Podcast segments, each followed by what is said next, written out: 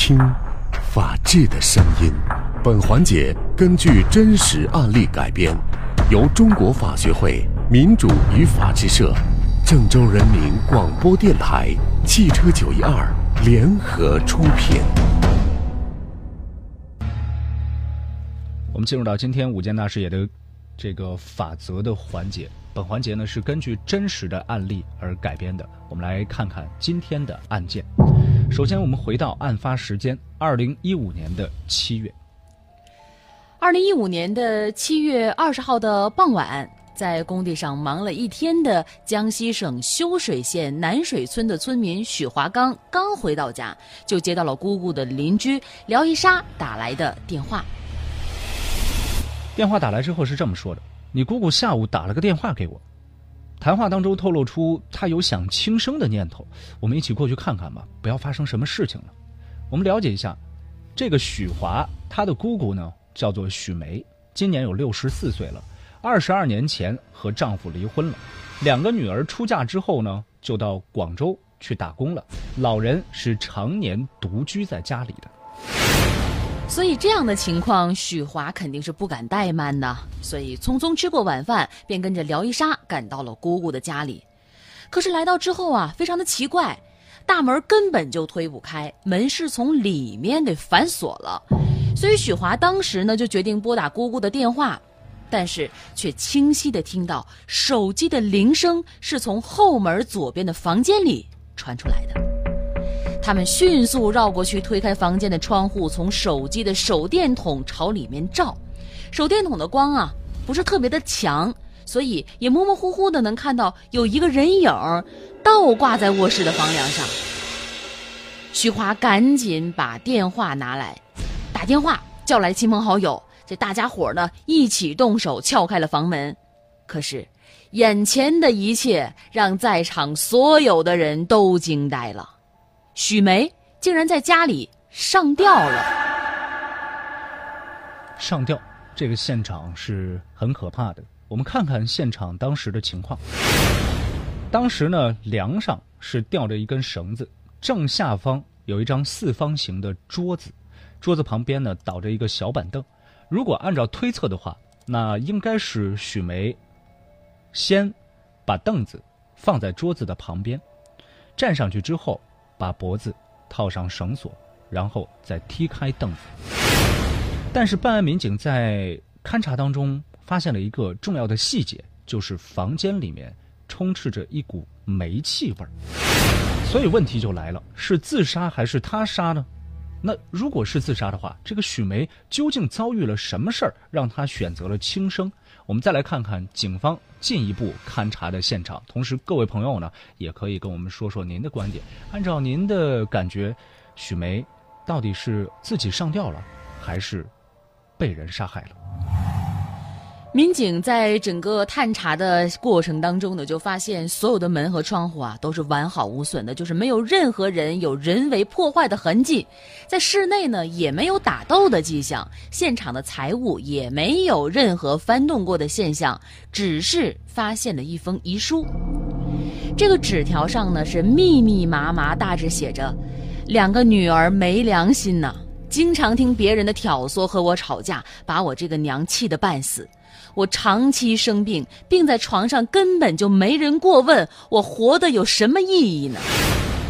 在勘查的过程当中，发现了一封遗书，所以看起来呢，许梅生前应该是没有遭遇过外力的侵害，自杀身亡的结论几乎是可以认定了。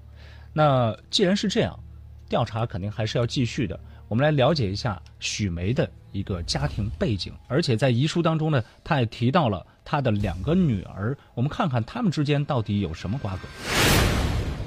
听到许梅的背景介绍啊，您会觉得家庭还挺富裕的，因为许梅在县城里呢有两套门面房和三套商品房，也就是总价值在两百万元以上，仅是凭这个房租的收入就足以让老人家过上很富贵的生活。许梅的晚年生活是令人羡慕的。什么事情会让老人如此悲观烦恼，竟以自杀来寻求解脱呢？微信上有朋友说了，说是不是应该从遗书来入手？看看到底是什么回事，呃，怎么回事儿？呃，刚才遗书的大概内容呢，我们也跟各位介绍了，大概写的就是两个女儿没有良心，经常听别人的挑唆，与我吵架，把我这个娘气得半死，而且提到说长期生病，病在床上没有人过问，觉得生活没有意义。真的是两个女儿经常跟这个母亲吵架吗？而且他提到说受人挑唆，那是受谁挑唆呢？事发之后啊，匆匆赶回家的许梅的女儿听说母亲留下了一份埋怨自己的遗书，不由得心生愧疚啊。许梅的两个女儿尽管是在外面打工，但是和母亲之间的矛盾，确实是难以调和的。民警也是了解到呢，让老人最痛苦的，无疑是这个小女儿李荣的婚事。因为许梅呢，她一直是希望啊，能招个上门女婿来撑起这个家，没儿子嘛，所以李荣啊，却偏偏在外地选择结了婚，所以许梅对此是极为不满。与女儿女婿的关系呢，肯定也是很紧张了，这就足以构成许梅选择自杀的理由吗？李荣在认真看过母亲的遗书之后呢，做了一个否定的回答。他为什么会如此的肯定呢？就是因为在这份遗书当中，除了老人对于孩子们有一些抱怨之外呀，还有一段更加重要的内容。原来啊，老人在死亡的前一天，将一套七十平米的房子以十四点五万元的价格卖了。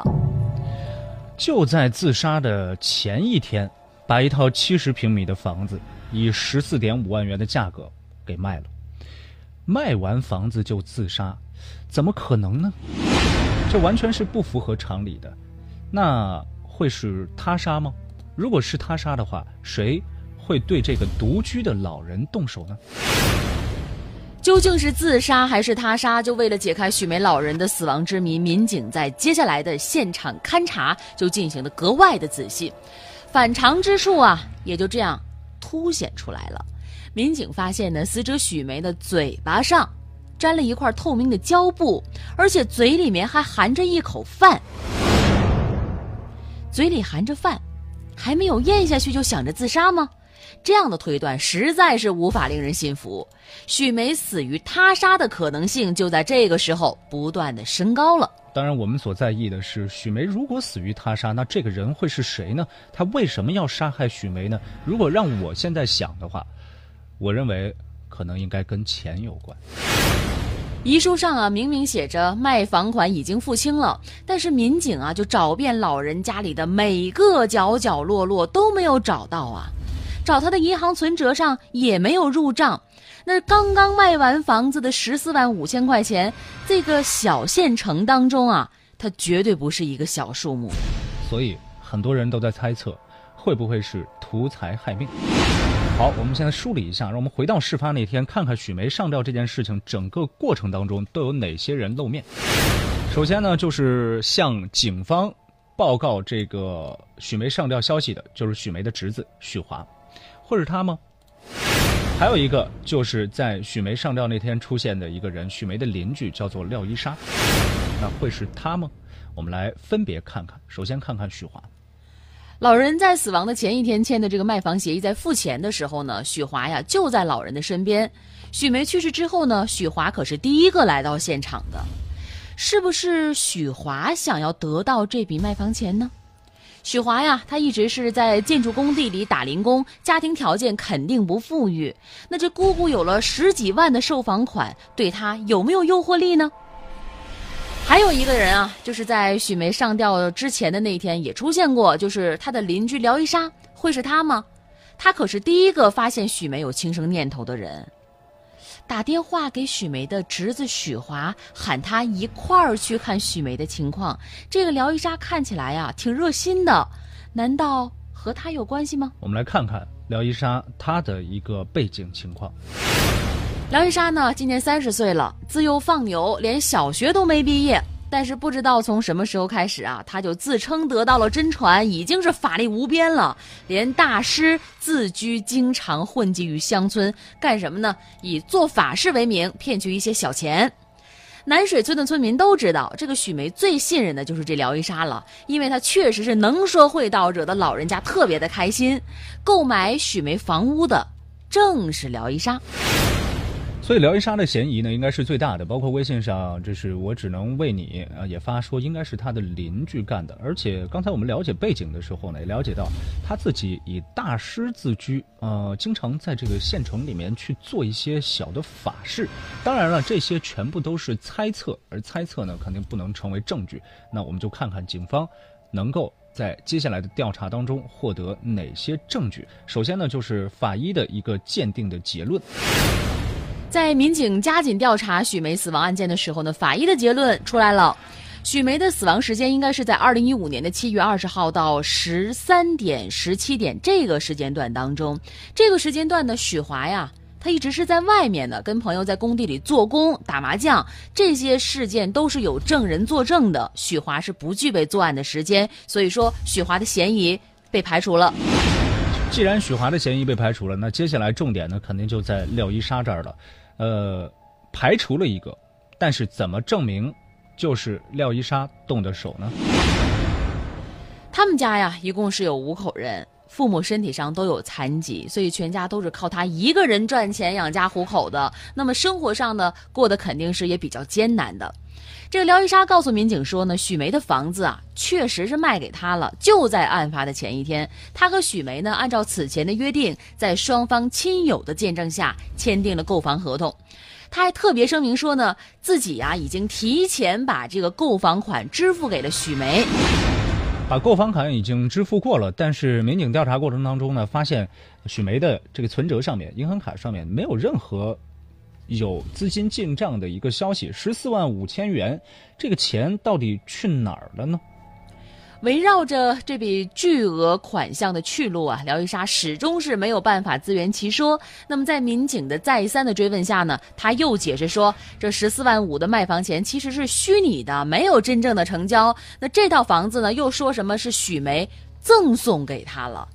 卖房子的假象呢，是许梅自己安排的。许梅生前呢，一直想把这套房子啊送给他，但是又担心自己的女儿和亲戚反对，所以就和这廖一莎呢约定，假意签订了这份购房的协议，说自己之前之所以说谎，是因为担心许梅的死会牵连到自己，更加担心因此会失去这套房子。简单说，就是许梅。把房子赠送给了廖一莎，但是呢，怕两个女儿说他，于是呢，就造了一个假的，呃，卖房的一个情况，也就是卖了十四万五千元，而这十四万五千元呢，其实根本就是不存不存在的，而廖一莎是获得了一套房子。按按照常人的一个理解来说，现在一套房子那么贵，好，就算是在县城，但是十四万五千元可也不是一个小数目。为什么许梅会对廖一莎那么好呢？二零一三年的一天清晨啊，许梅起床之后呢，感觉到头特别的疼。所以就请来这所谓的大师廖玉莎为他做法事。他在老人面前念念有词一番之后啊，呃，弄了半碗圣水。什么圣水呢？其实就是红糖水，请老人喝下去。可是老人啊，真的很奇怪，当时这个头疼明显缓解了。从此呢，老人就对他极为的迷信，隔三差五就去找他。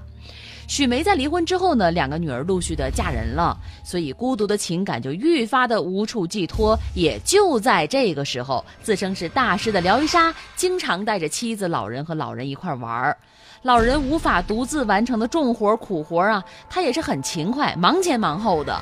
所以时间一长呢，他就成为许梅在精神和生活上的双重依靠了。廖一莎对许梅好，村民们也都知道。那如果是这样子的话呢？好像许梅这样一个富裕又孤独的老太太，把一套房子送给她也是合情合理的。甚至于这种好呢，呃，我们可以理解成已经超脱了某种层面上面的感情了。许华刚才我们已经排除了没有作案的时间，而且有充足的证据和证人。而这个廖一莎呢，她既然获得了一套白赠送的房子，似乎呢她也没有作案的动机。对于警方。呃，对于廖一莎跟警方说到的所有的内容呢，警方其实还存在一些疑点。首先一个就是，既然许梅同意将房子赠送给廖一莎了，那她为什么还要去行凶呢？没有理由啊。第二就是动手之前，那廖一莎用什么方法诱使老人写下了那份遗书呢？而且那份遗书的字迹鉴定明显就是这个老人写的。第三就是廖一莎具备伪造伪造这个自杀现场的身体条件吗？呃。说实话，这个上吊现场的一个伪装呢，肯定你要把人给抱起来，而廖一莎的体重呢只有一百斤左右，要直接把自己高半个头、体重一百四十斤的许梅弄上去，可能根本没有这个能力。廖一莎说谎了吗？如果她说谎了，她想要掩盖的是什么？随着调查的深入啊，民警了解到，许梅之所以要赠送一套房子给廖一莎是有原因的，因为许梅呢想让远嫁外地的女儿李荣啊赶快离婚，回到自己的身边生活，然后招个上门女婿。但是女儿李荣就一直没答应，所以许梅啊就向这个大师廖一莎求救，想让他施法让李荣离婚。那为了让这个廖一莎诚心诚意帮助自己呢，许梅啊，确实是承诺把那套七十平米的房子送给廖一莎。好，我们看看啊，为什么要送给她呢？因为许梅想让廖一莎施法，让她的女儿跟她的女婿离婚。施法离婚，廖一莎有这个本事吗？当然，她肯定是没有的。没有的话，那接下来会发生什么样的事情呢？接下来。呃，廖一莎在民警的一再追问之下，最终是守不住自己的心理的一个心理的防线，算是崩溃了。来看看他给出的一系列的说法。民警再三追问赠送房子前后发生事情的细节，这廖一莎是说东说西的，破绽百出，最后实在是无法圆谎了，说出这真相，是他杀害了许梅。廖一莎当然知道自己那套装神弄鬼的把戏是无法让李荣与丈夫离婚的，所以回到母亲身边来。可是呢，这有房子啊，这一套房子的诱惑实在是太大了，所以一个邪念就钻进她的脑子，只有让老太太死，才能得到这套房子。因为房子无法赠予给廖一莎呀，所以许梅的女儿和亲属是不答应的。经与老人反复沟通之后，七月十九号，双方假意签订了购房协议。之后呢，廖一莎对许梅说：“李荣之所以不孝，就是因为被妖精蛊惑了。在做法事之前呢，他按照计划诱骗老人写下了那张近似遗书的纸条。在确认老人纸条按内容要求写好之后呢，自以为计划天衣无缝了，但是。”顿觉万事俱备，开始诱导许梅，就会有破绽。当天晚间呢，便对老人施计说呀：“他家有一只蛤蟆精，一定要用液化气才能把它熏闷死。”所以从厨房把这个液化气罐搬进了卧室，把门窗全都紧闭了，再把这个液化气罐的阀门打开，自己就走了。谁知道呢？这个时间刚过了十五分钟左右，许梅就是难以忍受煤气味的熏闷，自己跑了出来。很显然呢，这一恶毒的计划没有成功。那么在第二天上午呢，心有不甘的廖一莎再次来到了许梅家。在交谈的过程当中呢，许梅告诉廖一莎，自己经常是被蛇啊这样一个噩梦所缠醒，所以廖一莎就随机瞎编说：“因为你家有一条蛇精在作祟，让我来帮你驱走吧。”唯一的办法呢，就是要用绳子来上吊，把这个绳子在卧室的横梁上系好。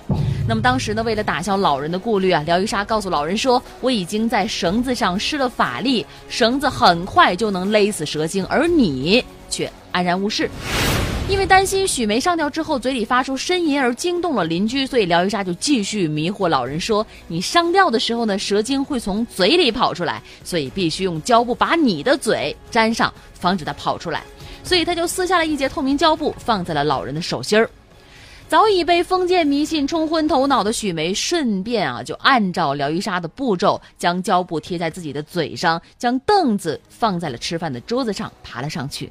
可怜啊，非常可怜！老人一直到临死前也不知道，这所谓的大师为自己绝下的是一条死亡之路啊。